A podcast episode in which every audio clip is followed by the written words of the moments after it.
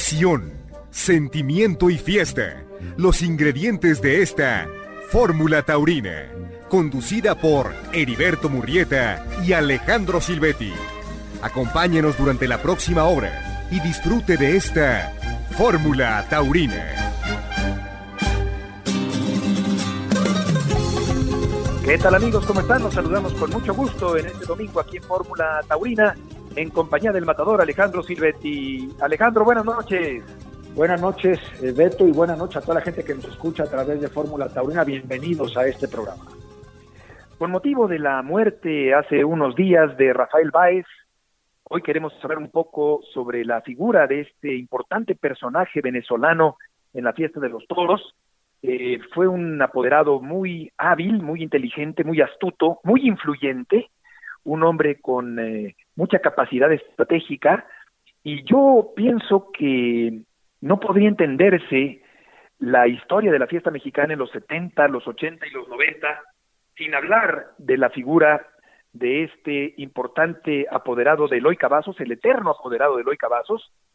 Y me parece, Alejandro, que el apoderado es mucho más que un simple comisionista, que un administrador, es eh, un hombre que orienta, es un hombre que da consejos, es un hombre que encausa la carrera de un matador de toros, y en el caso de Eloy, siempre fue triunfador, siempre fue rentable y el papel que jugó Rafael Báez, Alex, ha sido muy importante en la carrera de uno de los diestros más significativos, más representativos de la tauromaquia mexicana de los últimos años.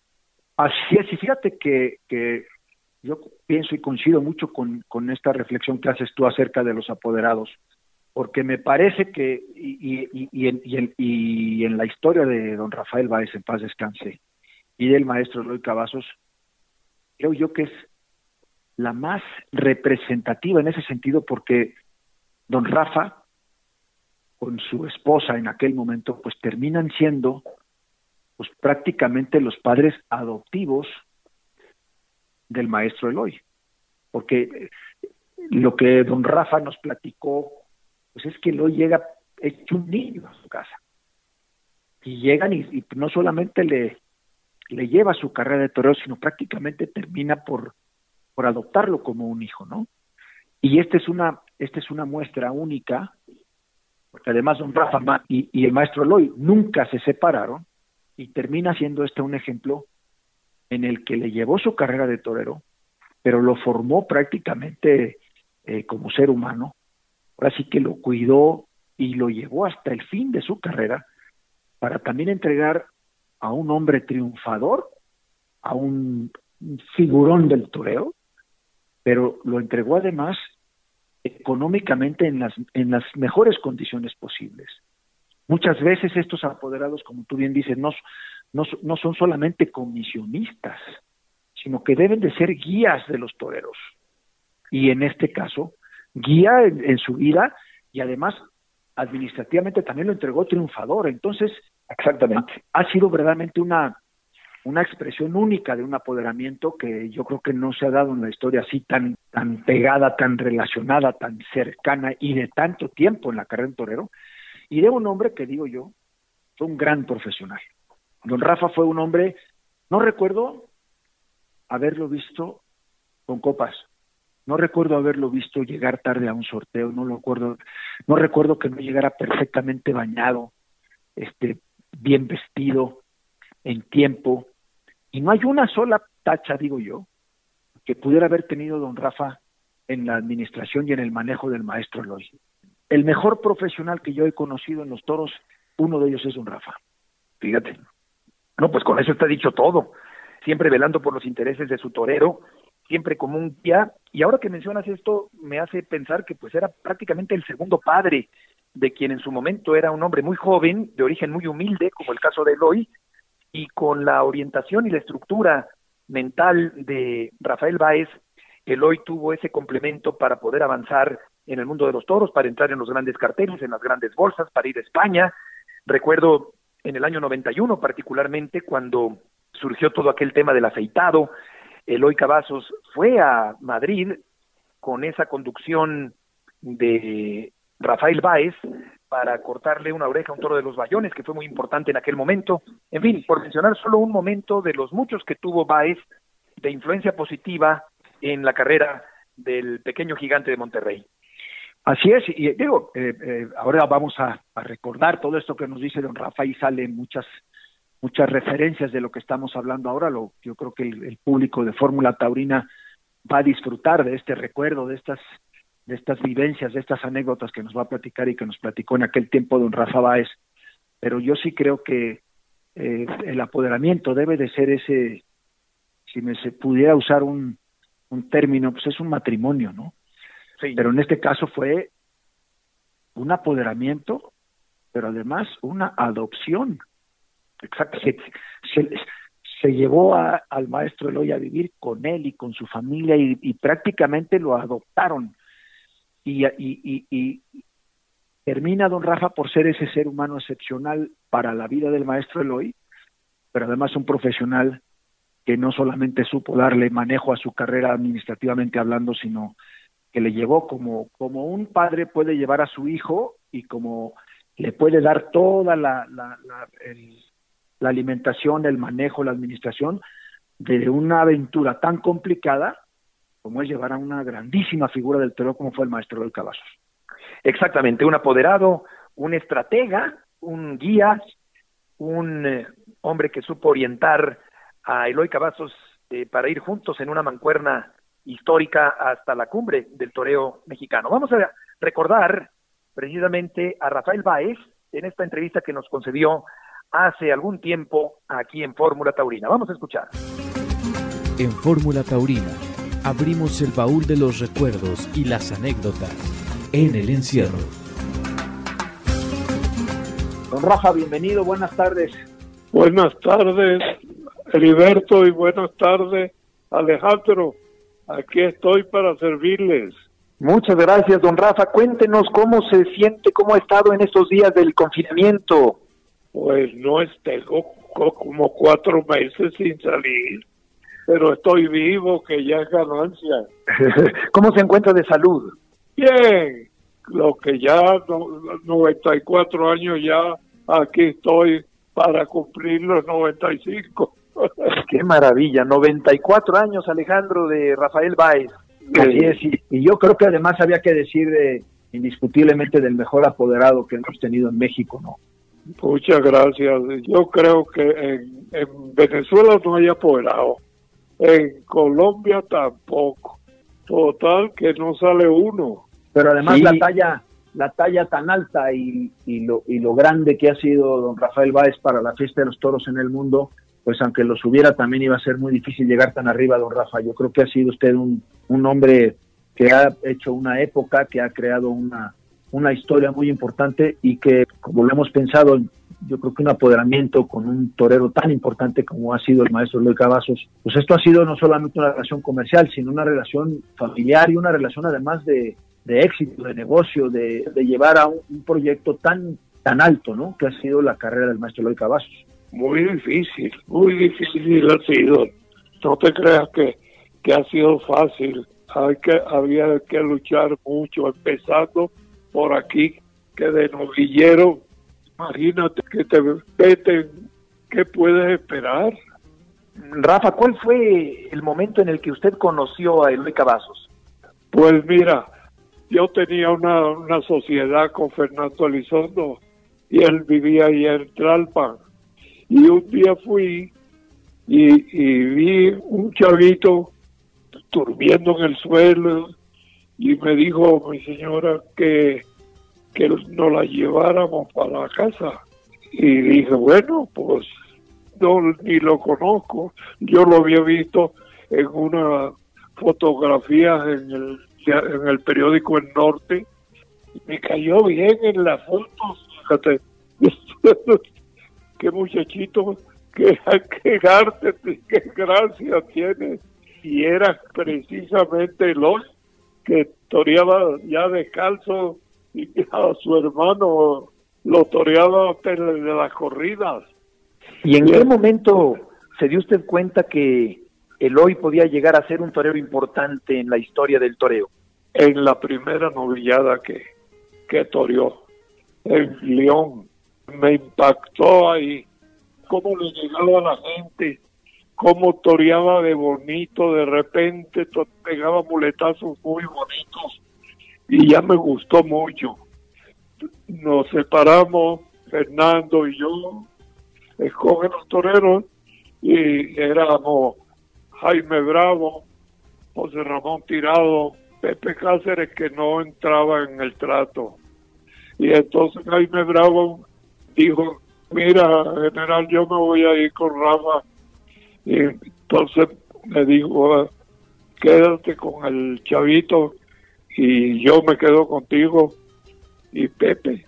Y entonces pues ahí fue donde empecé a, ya me lo llevé para la casa y ahí, ahí vivió nueve años conmigo.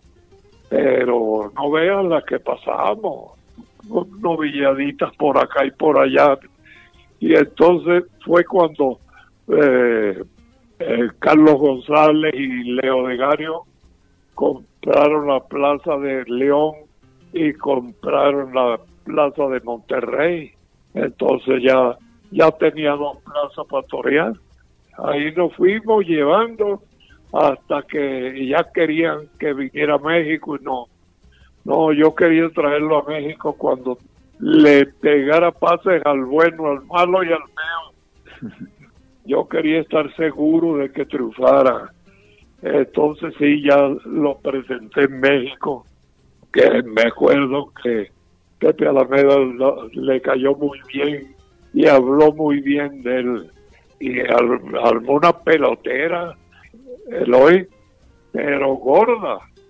Y la gente loca con él.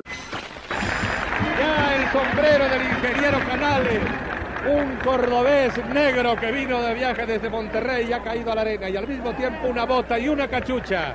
El festón del triunfo que hacen las prendas por el tercio, mientras allá por los medios se va dejando ver Eloy Cavazos, citando desde largo, con alegría, poniendo en el prólogo, vendiendo el boletazo, hace la vitamina y gira después para quedarse de espaldas al toro y el péndulo a la mínima distancia y sin moverse corre la mano natural asombroso y en otro más extraordinario está abordando un faenón y sobre todo demostrando una personalidad, un empuje arrolladores. El público no cesa de gritar, se adorna el muchacho garbosamente. Y el primer toro yo le había dicho, no le metas el pie derecho al, al toro para provocarle la embestida, para matarlo, porque va a llegar uno y no te va a dejar recoger la pierna. Y no, al primer toro lo mató, le cortó las dos orejas y el segundo le pegó una conada, como le había dicho. Te lo dije, no, vamos a aprender a matar. Y entonces ya estaba feliz, la, no, dormimos después que lo operaron, nos dormimos como a las 4 de la mañana de platicar. y, y total que ya cuando se repuso, lo, llevé para su casa para que la, estuviera ya con su familia. Y como yo no conocía a su familia, cuando llegué vi aquella miseria y, dijo, Dios mío, ¿qué es esto? Que dije, ¿cómo es posible que puedan vivir así? todos los hijos en, un, en un cuarto y el papá y la mamá y ya fue la primera vez que le hablé en serio. Le dije, mira, si tú no sacas esta familia adelante, no, dijo, yo la voy a sacar, a ver usted, téngame fe. Y entonces fue cuando me dijo Ángel Vázquez, que si ya podía autorizar, sí, le dije, ya puede, para ponerlo en Acapulco, y me puso en Acapulco con el queretano mano a mano. ¿Cómo vería que se, que se llenó la plaza hasta el gorro? Y entonces él me había dicho, si necesitas dinero, pídelo allá. Y entonces pues yo pedí cuatro mil pesos porque tenía que pagar cuadrillas, hoteles, comida, traer a su papá de Monterrey acá, hasta ahí me llegaba hasta cuatro mil pesos. Ya de regreso estaba esperando un camión que me llevara a la casa. Pasó Ángel Vázquez y se paró y me vio y me dijo, me robaste. Y lo que, y lo que le voy a robar, eh, yo creí que me estaba, que era jugando. No, era serio. Total, que me dijo, te voy a vetar, no vas a torear en ninguna plaza de nosotros. Bueno, le dije, está bien, pues, no, ni hablar de eso. Mañana lo veo en la oficina para que me lo diga. De todo, me dijo. Conmigo toreas cuando yo diga. Y ya me fui a luchar, a luchar sin dinero con los estados, pero a morir, a, a, torear, a, viajar en camiones de segunda para ir a, hasta Chihuahua. Inclusive un día que, que hoy estaba toreando y en unos 10 pases y fue a buscar la espada y me fui con el modo de espada. No le ves nada. Y cuando llegó le dije, ¿qué? ¿A qué vienes? Pues a buscar la espada para matarlo, para matarlo, hijo de la chica. ¿Eh? Vas a matarlo. Y no tiene 20 pases más, cabrón. Me vio como con, con unas ganas de pegarme. Y, y de repente que volteo y detrás de mí estaba su papá y me dijo no se preocupe dígale lo que quiera para eso está y volvió otra vez para el toro y le formó un taco y le cortó las dos orejas le dije ves ves como si tenía muletazos ya, feliz volvieron después a, la México con el problema este del veto de Ángel Vázquez, pero luego regresaron. No, ya no, ya no regresamos de novillero. O sea, fue hasta, hasta Matador de Toros que volvió a la México. Exactamente, sí. Primero ya, ya nos contentamos, bueno, nos contentamos a media, porque él dio en el toreo de unas corridas de toros y ahí sí me habló. Me dijo, ¿todavía estás enojado conmigo? Le dije, no, nunca me estoy enojado yo, el, que se enojó con usted, yo no. Y entonces me dijo, bueno, vente a la casa mañana y arreglamos a que toreen el toreo. En las tecas que estaba haciendo las tecas de bronce. Y el hoy eh, debutó con la, con la corrida de Reyes Huerta, la que precisamente le pegó un cornalón a, a Joselito Huerta. Huerta. Sí, el hoy ese día indultó a silencioso de Reyes Huerta. Y luego tomó la alternativa en Monterrey y regresa a la México a confirmar. Tomó la alternativa en Monterrey porque ya no podíamos, de novillero ya estaba ya muy visto por todos lados porque Leo fue bravo para tomar la alternativa. Y ya, y ya dije, bueno, que Dios me ayude a ver que tome la alternativa. Ya me dijo Leo que me daba 40 mil pesos y joder, con 40 mil pesos, pues puede comer una semana o dos semanas esta familia. Y dije, no, pues adelante. Rafa, ¿cómo fue esa rivalidad entre Manolo y Eloy?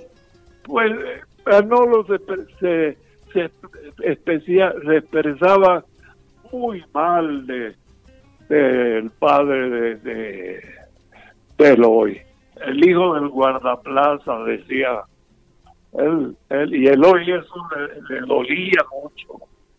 Y por eso no podía con él. Porque como en todas las novilladas el hoy le lo traía loco a Manolo en todas las novilladas y dije no no pues ahorita ahorita el hoy lo va a volver loco también no el que nos volvió loco fue él luego la de, de, de, para el trofeo, el trofeo de, la teca de bronce.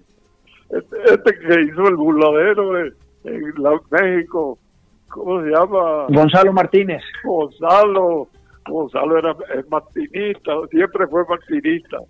Y él llegaba el trofeo. Y Manolo le dijo a, a Eloy que estaba 16 años y estaba chavo, no, estaba acostumbrado a, tratar con matadores de toros y Manolo ya estaba cuajado, que ya tenía un año de matador de toros. Le dijo a Eloy, oye, ¿por qué no, por no vas a, a, los medios que te, que te aplaudan y yo voy después a ver para quién, para quién es el trofeo? Y, y ya iba Eloy lo agarré, le dije, ¿a dónde vas? Espérate aquí. ¿Qué discusión tienes del trofeo? Le dije a Manolo Martín. No cortaste nada. Eloy ha cortado tres orejas y un rabo. ¿Qué discusión hay para, entregarle el trofeo. ¿O qué? ¿O piensas tú que tú te lo ganaste?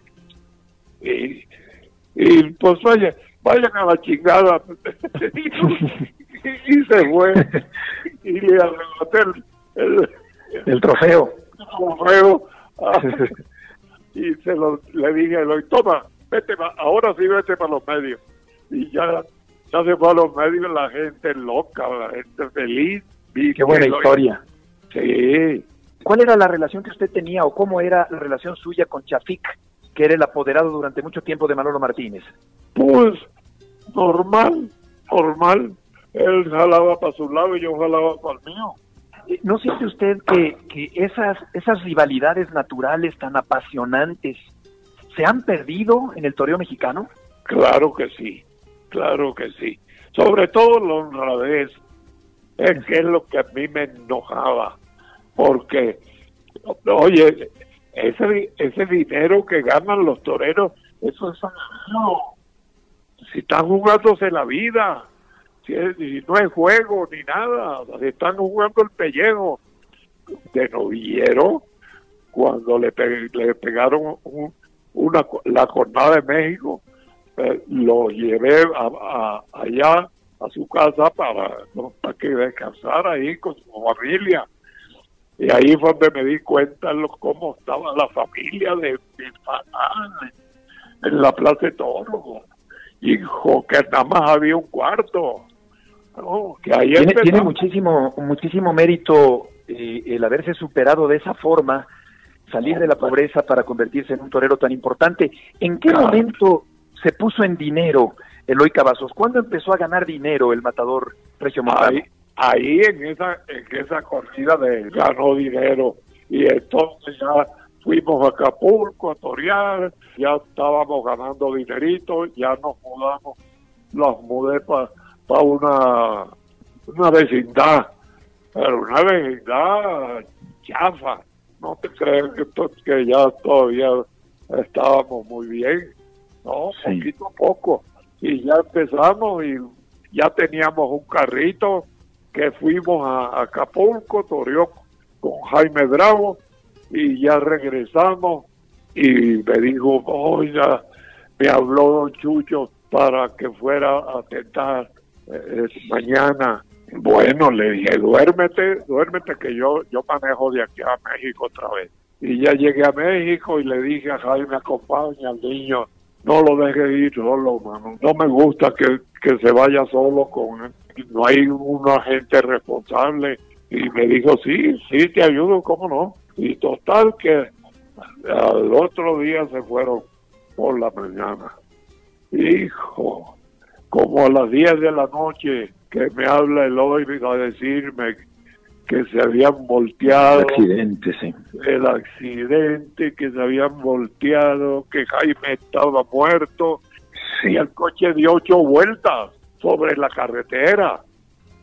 lo vi bien golpeado, con, costillas rotas. Fue un calvario eso.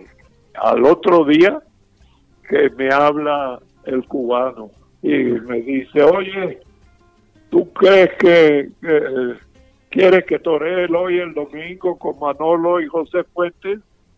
Una corriente torrecillas. Le dije, eh, deme una hora y ya hablé con él hoy que estaba acostado con una costilla rota y, y, madriado completamente. Le dije, oye, me habló el cubano y me ofrece la corrida del domingo, ¿tú cómo te sientes? Pues yo me siento todo jodido, me dijo. Pues, pero que te daba la corrida, pero con 25 mil pesos menos, porque en esa época la, la corrida de Torrecilla era muy buena. Y me dijo, ¿te dijo eso? Posible que me anuncie, hijo de la fregada, que me anuncie y ya veré cómo le hago. Y fue el día que cuajó a, a Jococón, el toro de Torrecilla, le cortó las dos orejas y el rabo. ¿Cómo fue España? A España me, me fui, un amigo mío aquí me dijo que colombiano, me dijo que era muy amigo del presidente de la Junta de, de Fiestas de, de Cali y estaba en ese momento la feria de Cali ya iba a empezar, faltaba un mes. Me dijo, si te vas a Cali, yo te aseguro que te das dos corridas. Y me fui a Colombia con una peliculita y unas fotos. Y ya fuimos a Cali, formó un taco en Cali, que ya era imposible dar corridas sin el hoy. La gente loca con el hoy. Hombre, y así torió, torió seis, siete años seguidos en la feria de Cali. Ahí en Cali me encontré a Pepe Dominguín y ya hablé con él y me dijo, no, no piensas ir a España.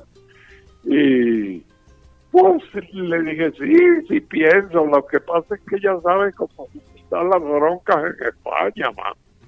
Y no, pero eh, nosotros tenemos la casa Dominguín y, ahí te van a respetar. Bueno, mira, ah, yo voy el, el año que viene, voy a- a España y voy a llevar el hoy para que vea el ambiente, que vea los toros, que vea todo.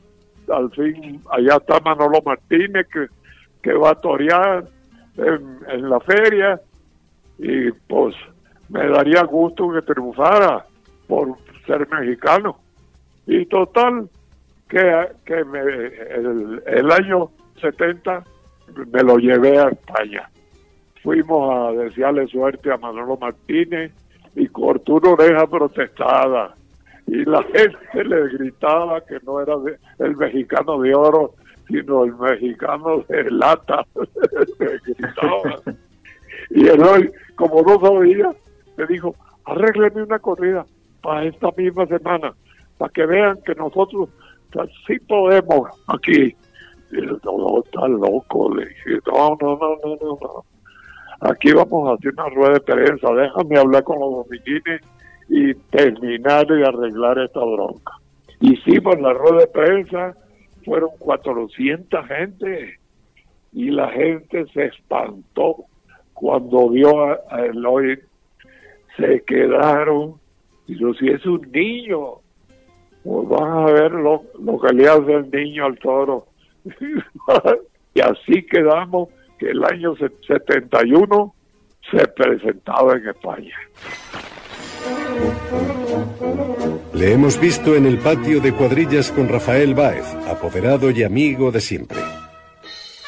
El padrino es otro gallo de pelea, el algecireño Miguel Mateo Miguelín, que en presencia de Gabriel de la Casa, el hijo de Morenito de Talavera, le cede el toro retoñito marcado con el número 105 y de 541 kilos sobre los lomos. Corta una oreja de cada toro y abre la puerta grande, la primera de las dos veces que cruzaría tan glorioso umbral. ¿Qué sería, don Rafa, lo más importante dentro de la carrera del maestro Eloy? eh, Es, es, ¿Fue Madrid o fue México? Fue en México y en Madrid. Pero ¿qué, ¿qué plaza o qué feria fue la que le dio más? ¿La México o Madrid? no, Madrid no me dio nada, no me dio dinero. Pero después, después Eh. de las puertas grandes, Ah, no, sí, entonces sí, aquí, aquí fue donde lo, eh, eh, aquí en Venezuela, en Venezuela era un ídolo, 20 mil dólares cada corrida, y 24, y 22, y 18, y, y, no, no, todos, el dinero fuerte de hoy de lo ganó en Venezuela, ¿eh? Y total que, que ahí empezamos. Vacas con el cordobés, vacas acá, vacas allá, y que lo llevó Luis Miguel también por otro lado. Y total que, que arrancamos en, en, Málaga. Y en Málaga le corté una oreja a, a un toro y, la otra era el jueves en Barcelona. Y ahí en Barcelona que pincha el primer toro. ¡Ay, Dios mío! Y el, y al, el segundo le cortó las dos orejas. Y en hombro. La Monumental de Barcelona fue una de las plazas clave en el aterrizaje del Azteca en España. Allí debutó el 9 de mayo, pocos días antes de presentarse en Madrid, y ya cortó dos orejas. En las imágenes le vemos llegando a la plaza en su tercera actuación en aquel coso la tarde del 3 de octubre de 1971. La expectación es grande.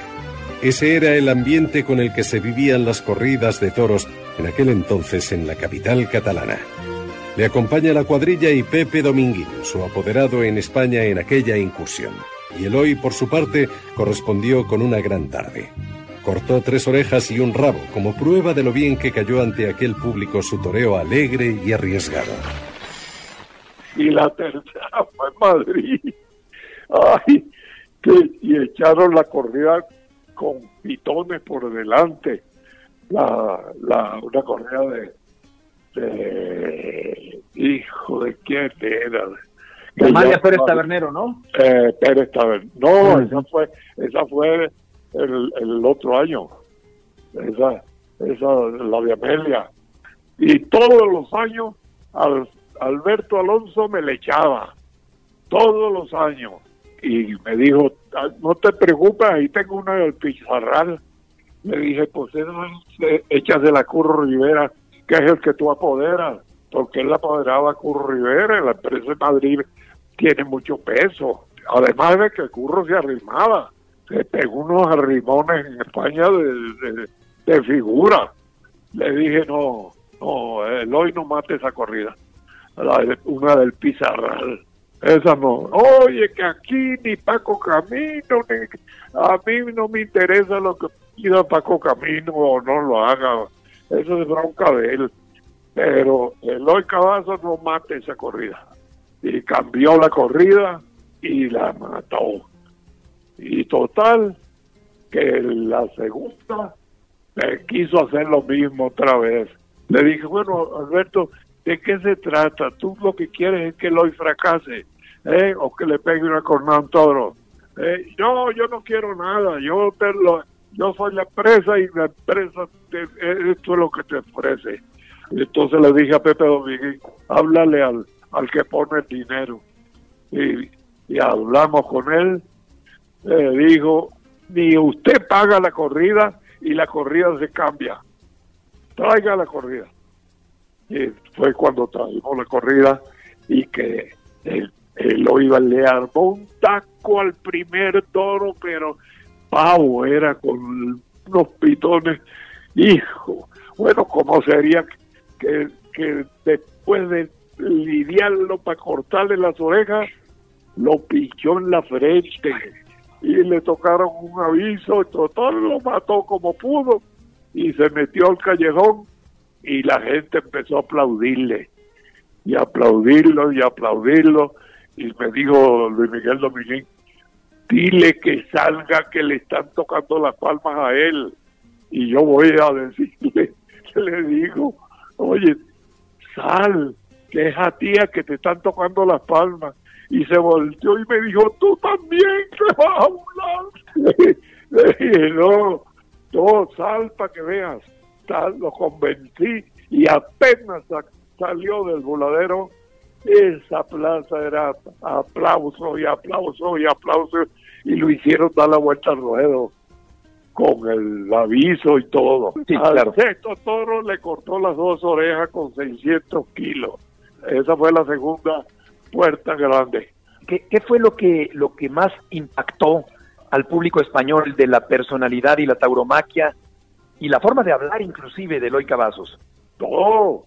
Lo que tú dices es que Eloy conseguimos un, por medio de los domicilios, pues, conseguimos una entrevista con un señor Íñigo, que era un periodista muy importante allá. Y, ya, y en esa época la, televisión era de 7 de la noche a 11 de la noche. Entonces ya eh, llevamos a. Y estuvo no, no, y armó un pelotón que lo veían en la calle y le decían, mira, el mexicano de la televisión, este, este, este. Sí. Sí, con esa forma de hablar tan mexicana, tan, cascabelera, tan carismática. Y, me preguntaba, y le decía, bueno, ¿por qué se ríen cada vez que yo hablo?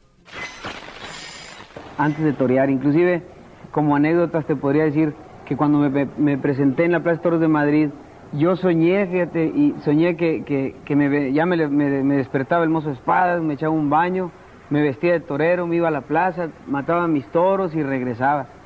Pero cuál sería mi sorpresa que todavía iba a volver a empezar todo eso. Pero yo duermo muy bien, pero para mí fue bien gacho este todavía volver a, a salirle al toro después de que yo había soñado que ya los había matado.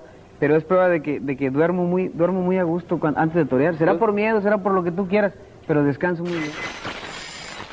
Oiga, Rafa, ¿qué fue lo más difícil y lo más fácil, si cabe hablar de facilidad, en el apoderamiento de Eloy Cavazos? Pues difícil no fue nada. Fue, fue lo que yo mandaba. Yo hacía las cosas, eh, por lo menos a, David Silvetti. Eh, para nosotros David Silvetti era como familia y, y, lo queríamos mucho. Así nació el cariño de nosotros con los Silvetti, con Alejandro, con David, con sus hijos, con su esposa, ¿no? pero cariño como de familia, pues. Y, y, mal no, no, no fue nada más con el cubano. Pues don Rafa, yo no tengo más que decirle muchas gracias, lo quiero mucho y si volvieran a hacerme, debería dejar que me apoderen.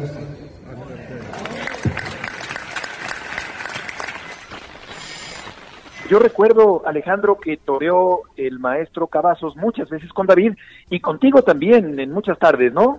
Sí, ya de matador todo y Alejandro le dimos corridas también. Don Rafa, pues como siempre usted ha sido un gran profesional y llegó siempre a, al maestro Eloy y a todo lo que hizo dentro de la fiesta de los toros ha sido un ejemplo y un conseguir una historia perfecta, diría yo, sobre lo que fue su apoderamiento y su relación con el maestro Eloy, pero yo no quería dejar de aprovechar la oportunidad para, para darle las gracias por todo lo que hizo siempre por, por mi hermano David en paz descansa y por mí, por la relación que tuvo de amistad siempre por... mi padre y la verdad que no, quería darle las gracias por eso, don Rafa. Para nosotros, Betty era, eh, comían aparte. Eso, era, eso era para nosotros, el, eh, el viejo David era, era mi consentido el, hijo, hasta me dio risa cuando me dijo que, iba, que lo iba a apoderar. Este, Quino Leal. Quino, Quino Leal. Eh, me dio esta risa, David. Tú sabes que conmigo puedes hacer lo que te dé la gana. No, conmigo no tienes bronca. Ah, vete con Quino y Quino si, si, si no estás a gusto te regresas para acá. Aquí, no tienes bronca. Aquí haces lo que tú quieras. Y, y tú y Ale y tus hijos, tu mujer, qué preciosa señora, que le supiste escoger. Aquí los Silvetti son familia, pues. Sí, claro, muchas gracias. Acabar pronto. Por supuesto, yo, yo recuerdo muchas tardes de, de Eloy con los Silvetti. Le preguntaría a Rafa, por último, eh, de su libro, eh, ¿cuánto tiempo tardó en escribirlo? ¿Qué lo motivó a escribirlo? ¿Y dónde se puede conseguir el libro para todo el público que nos está escuchando? Pues mira, la hija del cielo tiene una, ah, una, caja de libros. Bernardita. Paola Arroyo, la nieta de, de Chucho, también tiene libros. Correcto, muy bien. Eh, ¿qué lo motivó a escribir el libro? Pues mira, eh, fue, después que nos, nos retiramos ya, ya yo dijo, ¿qué hago? Me, aburría y me puse a escribirlo en Tijuana eh, con, con uno que, es casi mi hijo, Sarkis Caloyán. Eh, eh, y ahí en su casa me, puse a escribirlo y a escribir y a escribir y a escribir hasta que ya no casi no veía. Entonces, pues ahí tuve que, eh, como tres cuartas partes del libro lo escribí y lo otro, el resto, lo fueron entrevistas que me hizo con Antonio de Labra. Correcto. Sí, total que, ay, caray, pero si esto, 94 años. No, sí, 94 años, pero 95. está usted muy lúcido, la plática ha sido muy anecdótica, muy, muy sabrosa. Yo me acordaba, pero no, pero no veía, no, eh, yo tengo un médico eh, que dice que es médico, me, dio un ojo, ya no tengo un ojo, me quitó un ojo, sí. Eh, y ya me quedé con uno borroso todavía. Así es que. Pero con la mente muy clara.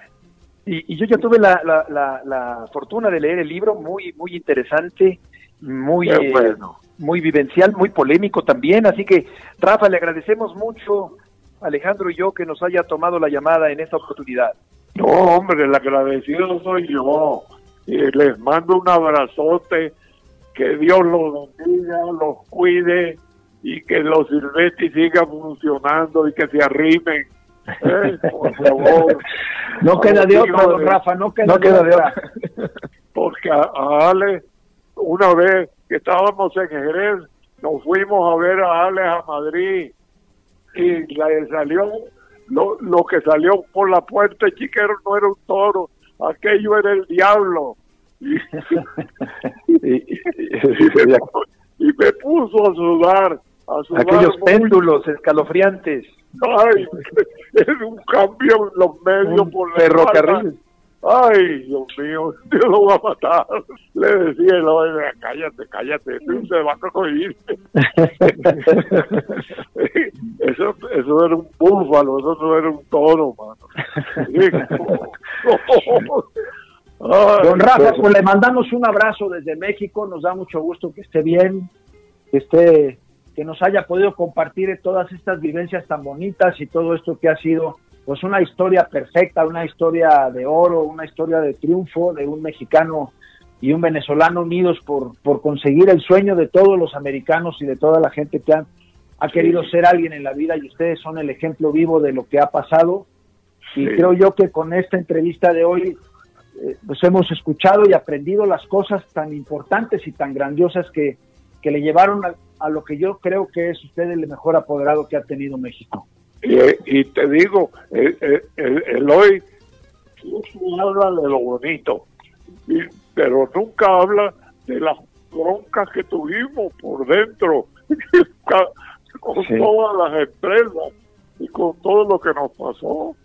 Yo estoy muy agradecido contigo y con Alex y, y que Dios los bendiga y los cuide para muchos años y que nos duren, que nos duren taurinos como ustedes que hace, es lo que hace falta en México que Dios los bendiga y los cuide a ustedes y a su familia igualmente Rafa que le vaya muy bien gracias por tomar esta llamada Muchas gracias, Heriberto, y muchas gracias, mi Alex. Te quiero mucho.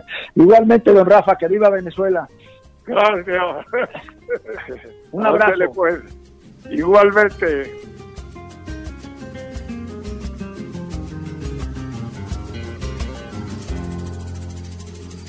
Fórmula Taurina. Y ha sido un gusto escuchar este tono anecdótico, eh, lúcido, eh, divertido por momentos de Rafael Báez, en esta entrevista que hemos recordado el día de hoy y con la cual estamos llegando, Alex, al final del programa de Fórmula Taurina de este domingo. Pues inolvidable, unas anécdotas, unas cosas verdaderamente únicas. Y un testimonio. la gente de, pues, claro, Esperemos que la, el público de Fórmula Taurina haya disfrutado y con esto damos fin al programa. Buenas noches, Beto, y suerte siempre. Fórmula Taurina